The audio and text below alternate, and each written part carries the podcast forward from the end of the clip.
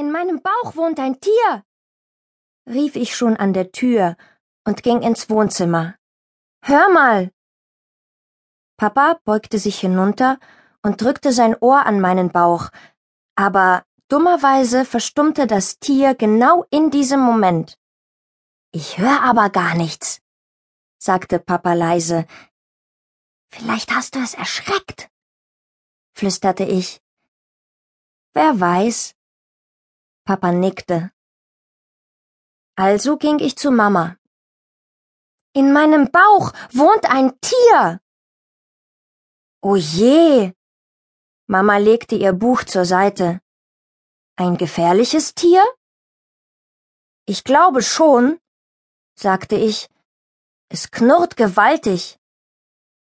Als Mama ihr Ohr an meinen Bauch drückte, gab das Tier auch keinen Laut von sich. Also ging ich zu meinem Bruder. In meinem Bauch wohnt ein Tier. Ja klar. Mein Bruder guckte mich etwas mitleidig an.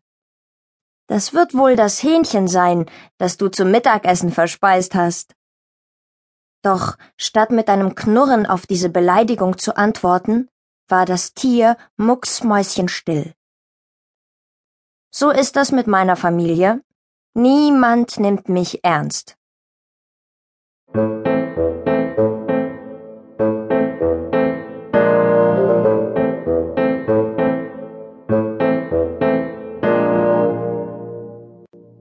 Als wir wieder alleine waren, begann das Tier leise zu brummen. Ich spielte weiter mit meinen Puppen, ohne es zu beachten, aber das Tier brummte immer lauter. Aha, na bitte. Jetzt meldest du dich also, sagte ich vorwurfsvoll. Aber vorhin, da warst du mucksmäuschenstill.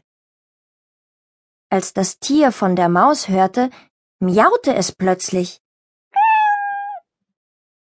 Vielleicht war es eine Katze? Vielleicht hatte ich im Schlaf eine Katze verschluckt und jetzt wollte diese Katze eine Maus fangen. Bist du eine Katze? fragte ich. Das Tier knurrte. Also ein Hund. Ich hatte einen Hund verschluckt und jetzt wollte dieser Hund die Katze haben. Bist du ein Hund? fragte ich. Das Tier stieß ein donnerndes Brüllen hervor.